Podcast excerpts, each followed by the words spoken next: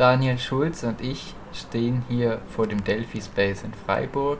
Die Lesung aus seinem Roman Wir waren wie Brüder und das Gespräch mit Patrick Differt, die heute im Rahmen der Veranstaltungsreihe Bauschen und Biegen stattgefunden haben, sind jetzt vorbei, aber er hat noch etwas Zeit für ein kurzes Interview. Im Roman geht es um das Aufwachsen in den 90er Jahren in Brandenburg und um das Aufwachsen mit und um Neonazis. Wenn man etwas recherchiert, findet man schnell heraus, dass sie 2018 für ihren Artikel Wir waren die Brüder den äh, Deutschen Reporterpreis bekommen haben. Und 2019 ist dieser Artikel nochmal als Radio-Feature für Abbey Kultur umgesetzt worden. Und jetzt haben sie einen Debütroman vorgelegt, der den gleichen Titel hat. Können Sie etwas über den Zusammenhang der drei Texte sagen? Ja, also äh, 2018, diesen Text habe ich aus einer gewissen eigenen Dringlichkeit herausgeschrieben, weil ich nach dem Trauermarsch von Chemnitz das Gefühl hatte, dass irgendwas aus den 90ern, was ich schon längst vergessen, ehrlich gesagt, äh, zu, äh, glaubte, dass es wieder, dass es so wiederkehrt. Ähm, unter anderem dieses Zurückweichen der Polizei, dieses Verharmlosen der Politik äh, von dieser rechtsextremen Gewalt, die da zu sehen war. Und aber auch dieses sehr schnelle Abgrenzen der Mitte, der sogenannten Mitte der Gesellschaft davon, als hätte das mit denen eigentlich nichts zu tun. Ja? Und äh, ich, und das beschreibe ich auch in dem Essay, finde, dass eins der Dinge, über die man reden muss, wenn man über Neonazis redet, ist die Nähe der sogenannten Mitte der Gesellschaft zu diesen, äh, zu diesen Leuten. Ja? Also in den Ansichten und teilweise auch in den, in den, in den, in den Politiken, die so, die so ausgeführt werden, aber eben auch persönliche Nähe. Ja? So zumindest kenne ich das aus Ostdeutschland so. Und dass es auch diese, dass diese Nähe halt eben auch Auseinandersetzungen mit denen halt schwierig macht. Und ich würde sagen, der Radiobeitrag ist de facto einfach nur eine vertonte Version davon, die sehr gut geworden ist. Da bin ich auch ganz froh darüber, mit halt so zusätzlich eingeholten Stimmen. Ja. Der unterscheidet sich, glaube ich, nicht so sehr groß von, äh, von, dem, von dem Text. Und in dem Roman wiederum äh, wollte ich äh, halt, dass, dass, äh, dass da andere Dinge möglich sind. Also, dass da Gefühle möglich sind, dass da Dinge nebeneinander stehen können, dass da nicht so hierarchisiert und die Welt erklärt werden muss, wie es im journalistischen Text halt eben ist. So. Und der Punkt war halt auch einfach, ich wollte einen Roman schreiben. Ich hatte nicht, ich habe als Journalist schon genug mit Sachbuchtexten zu tun. Ich lese auch ehrlich gesagt wenige Sachbücher und ich wusste, ich schreibe das niemals zu Ende, wenn ich irgendwie ein Sachbuch äh, da schreibe. Und es ist natürlich so, wenn man jetzt quasi, wenn das Thema so das gleiche ist, wenn der Titel von all diesen Formen der, das gleiche ist, ist natürlich klar, im Roman ist es zumindest in Teilen erfahrungsbasiertes Schreiben. Ähm, es ist manchmal halt so, manche Dinge habe ich dann auch ein bisschen so damit gespielt. Also das eine Kapitel, äh, wo, der, äh, wo der Protagonist äh, auf so ein Auto hinter ihm pinkelt und so, das ist genauso wie im, äh, das ist genauso wie in dem, wie in dem Essay-Text. Während ein anderes Kapitel, wo, äh, wo auf dem Parkplatz die, Jugend, die jugendliche Gruppe auf dem Parkplatz überfallen wird, total klar wird, dass er im Essay zum Beispiel, ich ja sage, ich war nicht dabei und im Roman ist der Erzähler aber dabei, dass irgendwie so klar wird, okay, bei einigen Sachen scheint sich, scheint, kann man so offenbar Essay und, äh, und Roman übereinander legen und an anderen Stellen halt eben nicht. Ne? Und du hast vorhin gesagt, dass es dir sozusagen ein Anliegen war, den Roman zu schreiben und auch Einfach weil das ein, äh, weil du das immer wolltest. Hast du weiter vor, auch in dem Romangenre aktiv zu sein? Also willst du noch mehr Romane schreiben oder hast du vielleicht auch schon vorher welche geschrieben? Also ich habe vorher keine geschrieben. Ich habe als Kind halt so oder als Jugendlicher so Geschichten geschrieben, Geschichten und Gedichte. Ne? Ähm, und ich dachte dann aber damals so, ich bin halt wirklich aufgewachsen, jetzt wirklich, also jetzt nicht in so einem ganz armen Elternhaus, so das nicht, aber die 90er Jahre waren auch schon für mich und meine Eltern immer so eine ständige Bedrohung von Arbeitslosigkeit und von Absturz, sage ich jetzt mal. Ja.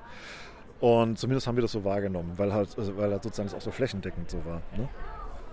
Und in, der, in dem Punkt, ich habe dann damals Journalismus studiert, weil ich mir so eine Zukunft also mit so einer sogenannten brotlosen Kunst noch viel weniger vorstellen konnte, als man das ohnehin äh, schon oft äh, so tut. Und ich habe dann was mit Schreiben gelernt, was irgendwie was von Handwerk hat. Ne? Journalismus ist ja so ein bisschen so das Tischlern unter den, unter den schreibenden äh, Künsten.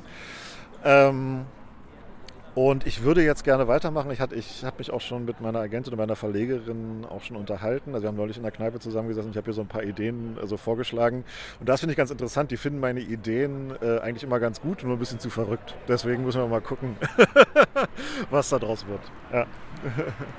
ähm, noch bevor dein Roman beginnt, kommt ja diese Triggerwarnung da steht drin, dass die Brutalität der Sprache sozusagen mit der physischen Gewalt zusammenhängt. Kannst du darüber was sagen? Also diesen, diese Triggerwarnung habe ich da vorne reingeschrieben, einfach ganz schlicht, um eine Kaufentscheidung vielleicht zu erleichtern, also auch dagegen, ja, also auch gegen dieses Buch. Weil es irgendwie ganz klar ist, wenn ich, also ich habe bei diesem Roman bestimmte Entscheidungen getroffen und eine Entscheidung davon ist, ähm, der Leser, die Leserin wird halt in eine Ich-Perspektive gezwängt, aus, die sie nicht, aus der die Person nicht mehr rauskommt, die dieses Buch liest. Ja? Und äh, damit einhergehend war für mich auch total klar, wenn ich äh, Gewalt in diesem Buch aufzeigen will, muss es auch sprachliche Gewalt sein. Ne? Man kann sich dafür auch anders entscheiden. Henga Meagobi Farah hat zum Beispiel im Ministerium der Träume, ist auch in den 90ern eine sehr heutige Sprache verwendet. Oder Fatma Aydemir, glaube ich, ne? in, in Jins ist auch in den 90er Jahren. Ähm, so, aber sozusagen bei mir ist es halt eben so, dass, der, äh, dass, dass die Leserin, der Leser durch quasi durch die Augen des Protagonisten guckt und dementsprechend auch das, was man in einem journalistischen Text erklären würde, erfahren muss. Und, und, und diese Erfahrung muss mit dieser Sprache irgendwie, muss mit dieser Sprache einhergehen. Die Sprache formt sozusagen auch die Protagonisten und die Leute so drumherum. Und der Zusammenhang, glaube ich, und deswegen habe ich auch den Roman geschrieben, den Zusammenhang gibt es zwischen Sprache und Welt, ja, zwischen, zwischen, zwischen der Sprache und, de, und dem, was sie formt. Aber ich halte ihn halt eben nicht oft so für so einfach zu erklären, wie derjenige sagt jetzt irgendwas und deswegen wird er, muss er ein Nazi werden oder nicht oder so. Und das ist irgendwie subtiler. Und weil ich dieses Subtile aber vielleicht im Journalistischen auch nicht so fassen kann, äh, fand ich es schon auch gut, äh, das in einem Roman zu machen, wo man das erleben muss und wo ich es nicht definieren muss, wie genau der Zusammenhang jetzt ist. Ja. Es ist auch so. Bei mir ist es auch tatsächlich so. Ich bin da so ein bisschen, vielleicht sogar ein bisschen ratlos oder hoffe, dass der Text schlauer ist als ich äh, und es vielleicht sogar besser erklären kann, als ich es mit journalistischen Mitteln könnte. Ja? Ich bin mir sicher, es gibt einen Zusammenhang, aber ich kann ihn sozusagen, wenn, wenn du mich jetzt nach einer Definition fragen würdest, könnte ich, also definieren könnte ich ihn dir eben nicht. Deswegen habe ich dieses Buch geschrieben. Ja? Voll interessant, danke. Also jetzt während dem Abend kam auch immer wieder das äh, Thema Männlichkeit und auf das Thema Männlichkeit und Gewalt zu sprechen. Und dein ähm, Buch ist ja auch sozusagen eine äh, Coming-of-Age-Story, also eine Geschichte vom Aufwachsen unter jungen Männern. Und ähm, kannst du etwas dazu sagen, wie dieses Aufwachsen, Gewalt und Männlichkeit zusammenhängen?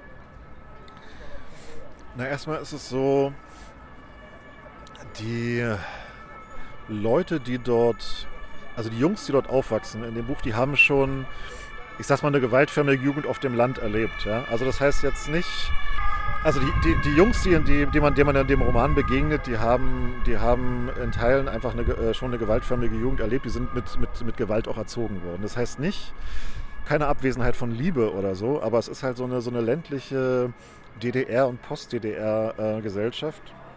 In der zum Beispiel, wenn man über den Zaun der LPG klettert oder so, man und einer und so, ein, und so ein Arbeiter erwischt einen, dann kriegt man von dem halt auch eine gescheuert. Ja? So, also das und und äh, und es werden auch so Szenen in dem Roman beschrieben, so dass man irgendwie auf dem im Dorf halt hört, wenn so Kinder irgendwie geschlagen werden und so. Das scheint auch nicht unnormal zu sein. Ja? Also würde ich schon sagen, dass Erziehung in der Gewalt bei den bei den Jungs eine Rolle spielt. Gleichzeitig sind sie in der DDR zumindest noch so zu Teilen groß geworden ja, mit auch einem, mit, mit einem Staat, der Gewalt nach außen hin zumindest propagiert hat. Also er hat ja eine Freund-Feind-Konstellation, Freund äh, äh, war ja wichtig für diesen Staat, ne? im Westen der Gegner und so war für den Westen auch wichtig, aber sozusagen in der DDR würde ich mal sagen, so eine, so eine Diktatur kann das, kann das konsequenter einfach auch in den Schulen und so verankern. Ja? Mit bestimmten Ikonen, also mit bestimmten kommunistischen Kämpfern, die dann so verehrt werden, mit bestimmten Liedern, die dann in der Schule gesungen werden, so mein, Vater, mein, mein Bruder ist Soldat und so. Ja? Also die haben, die Jungs haben, haben quasi eine gewalttätige Erziehung, eine gewalttätige Umgebung zumindest, äh, zumindest erlebt, unter, in unterschiedlicher Form.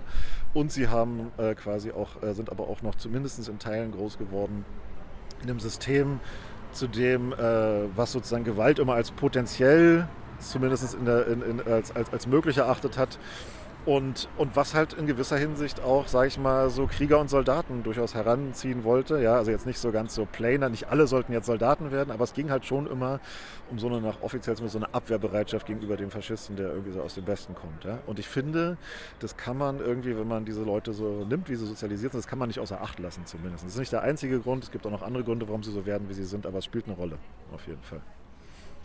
Vielen Dank, Daniel Schulz, für das Interview. Ähm, dann hoffe ich, dass ich noch weitere Romane von dir zu lesen bekomme. Ja, das hoffe ich auch. das hoffe ich auch. Vielen Dank auch fürs Interview.